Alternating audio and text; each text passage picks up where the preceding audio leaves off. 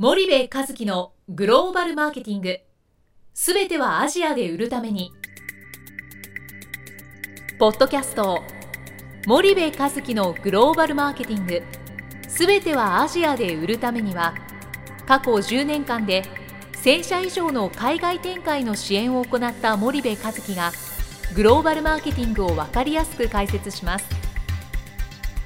グローバルマーケティングとは世界のニーズに応えて利益を上げること。アジアで売るためには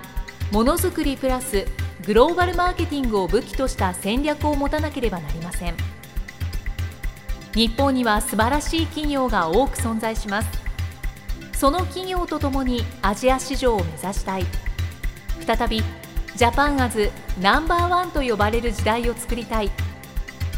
森部和樹はそんな思いを持ちながらこの番組を皆様にお届けいたします。こんにちはナビゲーターの東忠夫です。こんにちは森部和樹です。ではそれでは森部さんあの前回に引き続き、はい。岡崎さんをお迎えしてるんですけども、はい。今回ははいはい。どうい。うお話にしましょうえーとはい。そうですね。前回は引き続き、えー北京電通のブランドクリエーションセンター本部長の岡崎さんをお招きしておりますが今回もですね岡崎さんの東洋経済オンラインの連載のですね、えーレノボがグローバルブランドになれる理由という記事のお内容を中心にちょっとお話を聞いていきたいなと思っております岡崎さんどうぞよろしくお願いします。はい、よろしくお願いします。あのこの記事なんですけど、まあ、レノボあの、まあ、IBM からレノボになってで私も覚えてますけどあの IBM のシンクパッドですか、はいあれがレノボになっちゃうということで、はいショックですねショックでショックで、ああこれ終わったなと。そうですいうイね。メージがあって当時の中国はまだ安かろう悪かろうのイメージがすごく強かったんでその通りです。あのうわこれで終わったと思ったんですけどもう今やレノボといえばグローバル企業というところでこの記事の内容は大変気になるんですがあのそのあたり中心にちょっとお聞かせいただければなとそうですよね。その中国発のとってもうさんくさいレノボっていうブランドが IBM の PC 部門を買収してうまくいくんだろうかと。うん。しかも IBM の PC 部門は赤字だったんですよね。ですからまあ日本企業もどこもあの買収に踏み切れなかったのを中国企業がうん。金に任せて買収してしまったと、うまくいくわけないだろうと皆さん思ってたと思うんですね。ところがなんですよ。私は、まあ、あの中国に赴任するきっかけはレノボだったんですけれども、レノボが、まあ、グローバルブランドを目指して、まあ、アメリカのブランドコンサルティング会社とか、アメリカの広告会社とかに声をかけて、でそれに対してわ私たち電通グループもですね対抗して、まあ、ブランド戦略のパートナーになろうということでプレゼンテーションを始めたわけですね。まあ彼らのブランドグローバルブランド戦略というのは実に周到です。うん。で例えばそのレノボが IBM を買収する前にですね、レノボという新しい名前を作ってるんですよね。あの中国語名はですね、レンシャンっていうんですけれども、ね。連絡の連に想像するもそうなんですけどもね、でかつてはレジェンドという英語名だったんですが、はい。まあ、レジェンド普通名詞なんで登録できないですね、はい。商標登録できないんで、はいえーアメリカのブランドコンサル会社を雇って、えーレノーボ、まあ、ラテン語風の、まあ、新しいというような意味ですよね、えー名前を作ってそこから買収に入るわけです。ということはその新しい英語名が必要だと判断したその瞬間2002年ぐらいですよね。もうグローバルブランドになることを描いていたわけですよね要するにビジョンがあったわけですよ。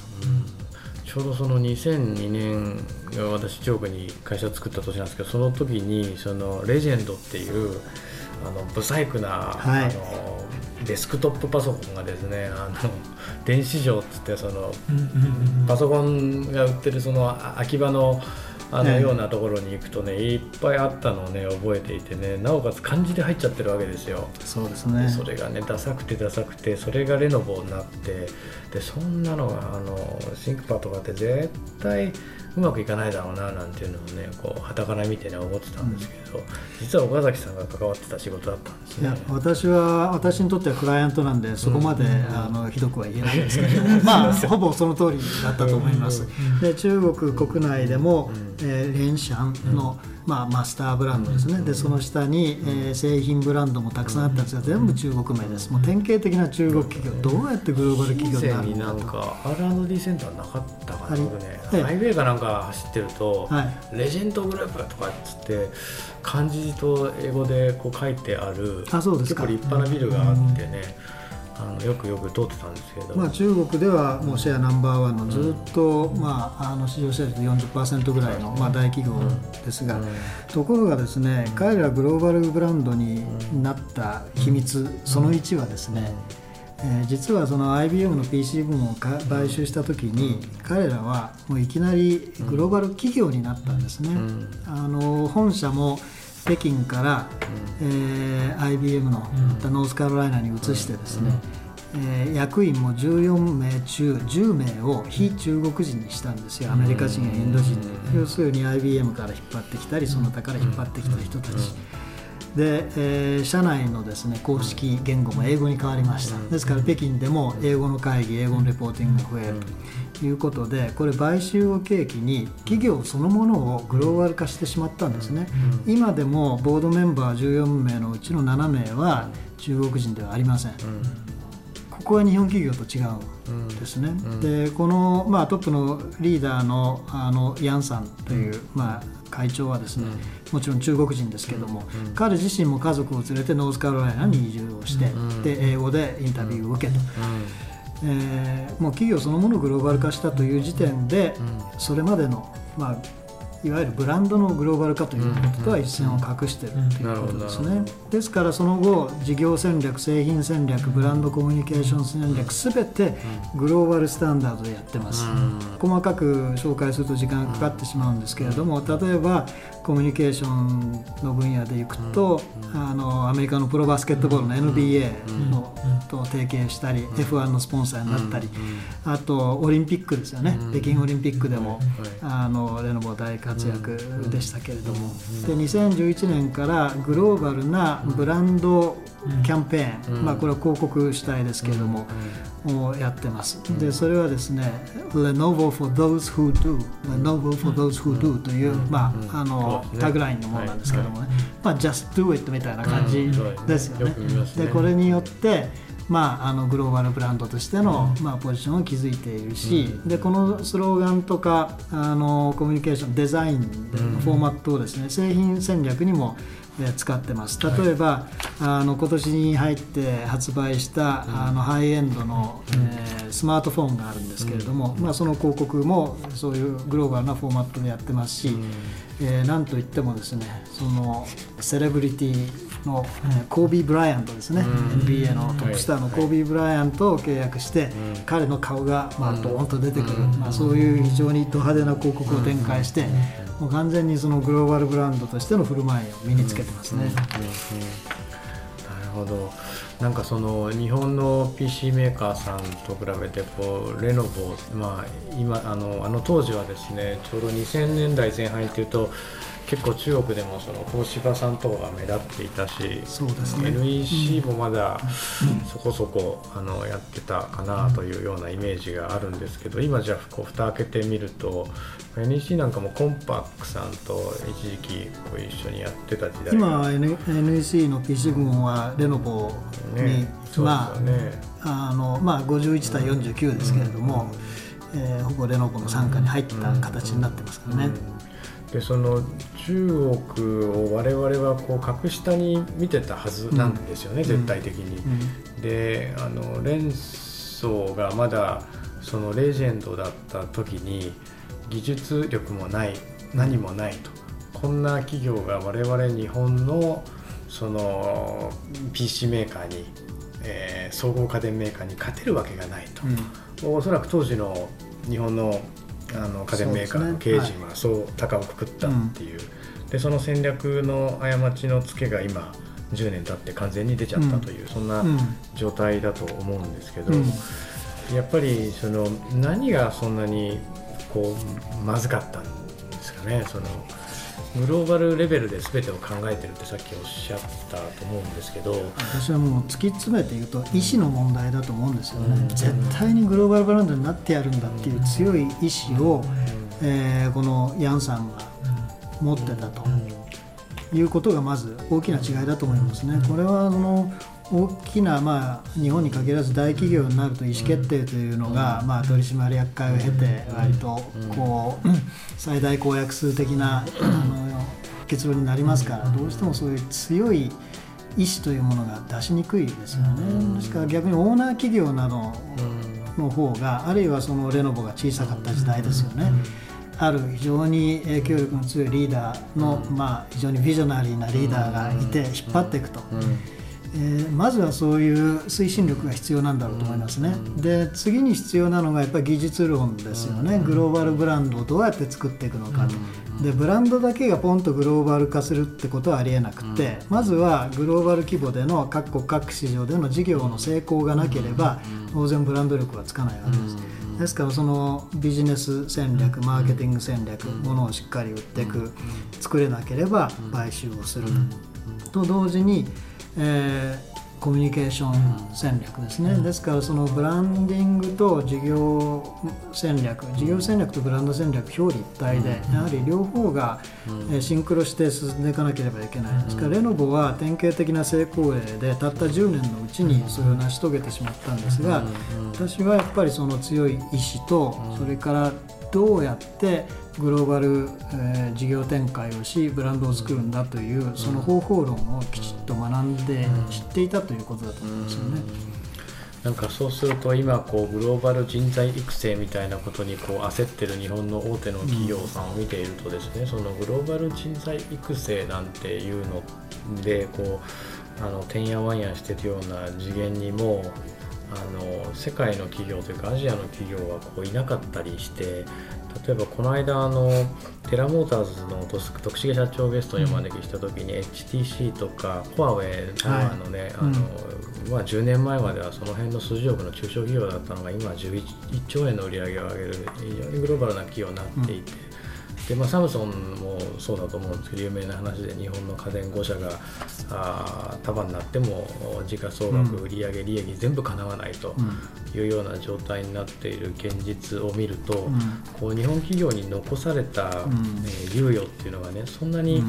ないんじゃないかなっていう焦りがすごくあるんですけどもね、うん、なんかそんなのっていうのはどうなんねあの私もすごくその焦りは感じますね。で一つはさっき意思と言いましたけども、積極果敢に攻めるという姿勢ですよね。例えばその PC というカテゴリーはもうもはやあの日用品コモディティですから利益も出ないしそんなもんやってもしょうがないと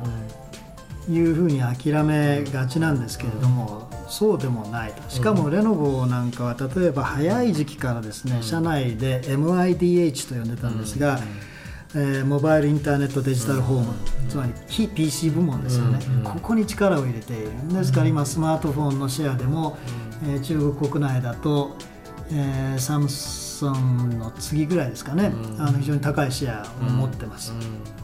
ですからその新しい領域に次々に取り組んでいくということ、うん、でもう一つやはり人材ですよね、うん、そのグローバル人材を社内でこれから育成するっていうスピード感ではとてもではないけれども追いつかないですね。でも例えばアジアでいうと例えばマレーシアでもどこでもそうですけど英語はあのもう小さい頃からみんな英語で勉強して会話もして育ってますから、もう英語は非常に上手ですよね,、母国語はマレー語ですけれども、あと、まあ、中国系であれば広東語であったり福建語であったり、さらにそのいわゆる中国のマンダリンといわれるあの普通話という共通標準中国語ですね。4か国ぐらいしゃべるわけですよ。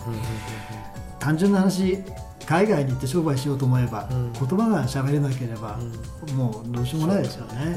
文化も使えなければ物もうですよね。全てに通訳挟んでやるなんていうのは非現実的な話なんで、やはり商談にしてもそうですし、会社の中でもそうですし、えー、現地の言葉で。あるいは中国もですね実は英語で、えー、通じる部分もかなりあります、ですから英語が非常に堪能であれば、英語を武器にすることもできる、でもちろん加えて中国語ができれば、さらにその、お互いの理解が深まりますから、うんね。えー、言葉一つ取ってみてもですね今からっていうスピード感では遅いですよね。なんか今岡崎さんおっしゃったね、えーと、経営者のグローバルで勝つんだっていう意思がね今の中国を中心としたアジアの企業にはあるっていうお話すごく同感なんですけどなんか日本のこの会社を見てみるとその戦後創業者が、えー、こう立ち上げていったようなね松下とか、はい、まあ、ソニーもそうですし、ね、いろんなこの、はい、えー、まあ、それこそ、えー、ホンダもそうだし、はい、トヨタもそうだし、はい、あのいろんな企業はねこう成長してきた中でこう世代が変わっていて、まあ、創業者は今ほとんどいないというか全くいない中で、はい、じゃあ元気がいい企業っていうとその新興系の、えー、企業さんでユニクロ。ユニクロ、ね、それから日本電産、はい、えー、それから楽天とね、うん、そういう企業はなんか世界でこう戦っていける、まあ、それはなぜならば、えー、創業社長の強い、えー、意志がやっぱあって、まあ、ソフトバンクもそうですよね。うん、そうですね、で NTT と勝負するっていうんですから実はあのソフトバンク電波まだつながり悪いとかって文句言ってる場合じゃなくてですね NTT と勝負をするっていう、その凄さが僕はあの、まあ、アジアでの今のそのソフトバンクの活躍の源だと、あの思ったりもするんですよ、ね、そこなんですよね。要するにそういう話をすると大風呂敷を広げているというふうに、えー、捉えてしまうんですが、そうではなくてこれは壮大なビジョンを語ってるわけですよね。で世の中はビジョンに引っ張られていくわけですよ。例えば株価にしてもね、スターバックスの株価は多分その実際の価値よりもはるかに高いと思うんですよ。それはあのハワード・シュルツが毎回お話をするそのビジョンを買ってるわけですよね、投資家なんていうのはそのお金の計算だけで株買ってるのかと思いきや多分そうでもなくてそれこそブランドに投資をしているハワード・シュルツが率いて、えー、中国でさらに1000店舗2000店舗と言っているそのことにビジョンに投資してるんだと思うんですよね。ですからやっぱりあの人々を引っ張り、うん、それから会社を成長させ、うん、で社会に貢献しと、うん、えー、そういうこの大きな活動をする、引っ張っていく人に一番必要なのは、まあ周りから見て大風呂敷を広げてると思われようが、突き進んでいくやはりそういう情熱なんでしょうね。この間その、えーと、テラモーターズの徳重社長ともねお話ししたんですけど、はい、そのシリコンバレーやアジアや世界の企業と話をしていると、うん、そこにはその世界を変えてやろうという意志の強いその社長がたくさんいて、うん、メガベンチャーなわけですよね、うん、そのファーウェイだってあのエーススだって何にしろ10年15年前は、えー、その中小企業なわけじゃないですか？そうです。中国にはまだありますよ、ね、小さい米って書くんですけど、シャオミ。という、これもあの、まあ、携帯中心,、中心としたハード屋さんですけども、伸びてますね。伸びてますよね、でそれらがそのメガベンチャーとしてね何兆円っていう売り上げを上げるような規模にまでなっているっていうところが、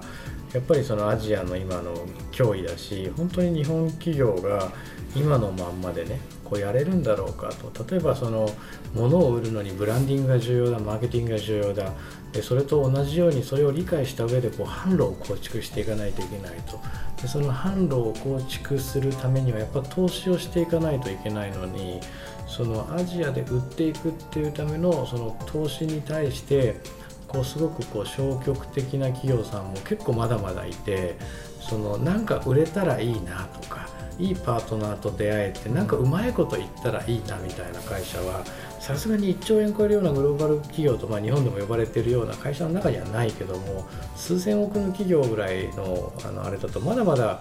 あの多いんですよね仕事をしていて。でそこへのこのその投資っていうんですかね。その絶対にやってやろうっていう強い意志をベースにしたその投資がなんかいまいちこう空回りしちゃってるんじゃないかなっていう気がするんですけどそうですね、まあ、投資が空回りする以前の段階の気が,、気がしますよね、あの日本の企業は技術はいいサービスもあるっていうけど、技術はあっても売る技術がないっていうのが僕の感想なんですよね。売る技術って何かっていうと、まあ、マーケティングを中心とする顧客をどう見つけるのかと。それからその販売、流通ですよね、えー、要するに顧客にどう届けるのかと、でもっと言うとさっきもまあ言葉の問題言いましたけどもコミュニケーションですよね、そもそも海外で、えー、商売をするわけですから、コミュニケーションどう取っていくのか。でその辺が全くわからないままいや技術はいいんだけど製品はいいんだけどと言ってるのが、えー、日本の企業の実態のような気がしますよね。そこをね僕はなんとかお手伝いできないかなっていうふうにいつも思ってるんですけどね。スパイダーイニシアティブという会社はまさにそこをお手伝いをしていく会社なんですけどね。その特にその製造業 B2B の製造業はマーケティングがいらないと思っていてブランディングがいらないと思ってるんですよねマーケティングとかブランディングっていうのは大企業かつ B2C の企業がやることだと。ただ今おっしゃったようにマーケティングって別にコトラはニーズに応えて利益を上げることだっていうふうにしか定義してなくてそれってビジネスそのものだったりするわけだと僕は思っていて、うんうん。今言ったようにあその何をいくらで誰にどう売るんだっていうところをやっぱ徹底的にえースタディしてそれを実行していくっていうところがねすごく弱いんじゃないかなっていうのは。それはね日本企業だけではなくて僕まあタイタイやマレーシアの企業のお手伝いもするんですけれども、うん彼らも中国という巨大市場が目の前にあるわけですよ、うんで自分たちなりの製品もある、うん。だけどそれをどうやって売ればいいのか、誰に売ればいいのかわからないって、うんまさに基本的なところがわからないんですね。ですから例えば中国で、えー物を売るためには中国語のブランドをつけなければいけないと、あるいは中国でマーケティング活動をするあるいは流通と、えー契約をしていくと、そのやり方がわからない、でそのやり方を、えーコンサルティングしたり、えー手伝ったり実際にその事業がえー回り出すまで面倒を見てくれる。そういうサービスがですね、これ意外とないんですなねる。ほどですね。いや本当そうですね。それでちょうどスパイダーイニシアティブの宣伝になっちゃいますけど、スパイダーイニシアティブです。がですね、あの販路構築の支援をやっていて、あそうですか。実際のそうん。の販路をまああのいわゆる流通構造がどうなっているのかをしっかり可視化してその流通構造に対してえー商品お客さんの商品を押し込んでいくっていうハンズオンの部分を含めた販路構築の代行をしていてですねこれまたあの私とあの今の取締役人の夢なんですけどそれを一つの、ね、仕組みに変えてあの日本の生産者とアジアの流通をつなげれるようなプラットフォームに、ね、できたらいいななんていうのは思いながら今あそんなことやってるんです。森部さんね森部さんのビジネスモデルとして素晴らしいという以上に、これはやっぱり日本のためになることだと思うんですよね。えーもっと言うと日本だけじゃなくて同じようなスキームをタイにもマレーシアにもインドネシアにもフィリピンにもあの持っていく必要があると思っていてでそうすればやっぱり本当にあの良い製品良いサービスがグローバルなお客様に届く届くようになりますし本当の意味でのグローバルなこう経済の活性化ができてくると思うんですが今いろんな理由でですね、まあ、やり方が分かんないとか意思がちょっと薄弱だとか、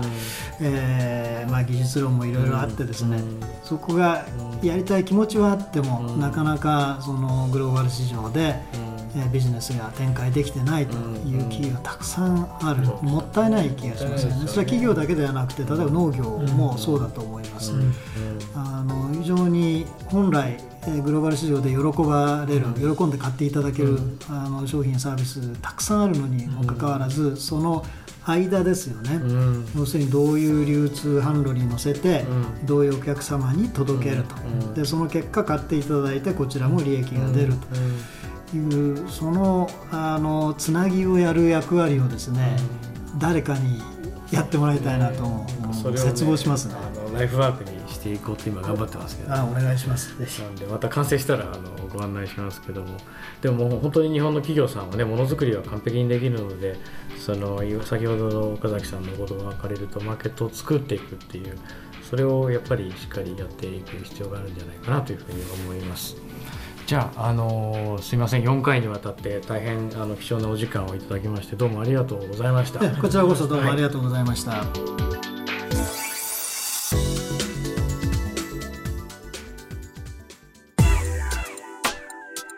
本日のポッドキャストはいかがでしたか？番組では森部和樹への質問をお待ちしておりますご質問は podcast アットマーク spydergrp.com ポッドキャストアットマークスパイダー grp.com までお申し込みください。たくさんのご質問をお待ちしております。それではまた次回お目にかかりましょう。